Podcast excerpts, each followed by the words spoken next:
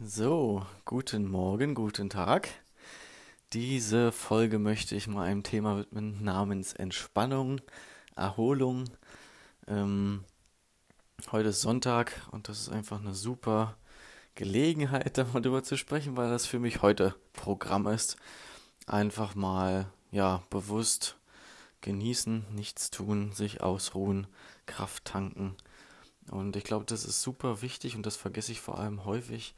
Ähm, ja, wenn ich viel schaffen will und immer das Gefühl habe, okay, ich muss irgendwas machen, um voranzukommen, ähm, ja, dann muss ich mich regelmäßig daran erinnern und dann auch wieder merken, dass es sinnvoll ist, auch mal ja nichts zu tun.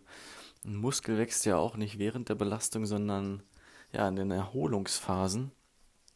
Und vom Kopf her und vom Logischen ähm, ja, macht das total Sinn. Das ist eigentlich, jeder weiß das, aber mir fällt es schwer, sich da, sich daran regelmäßig zu erinnern und das auch bewusst so zuzulassen, wenn ich mal kaputt bin oder wenn ich heute sage, okay, ich habe das Gefühl, es bringt mich am weitesten, wenn ich heute nichts mache.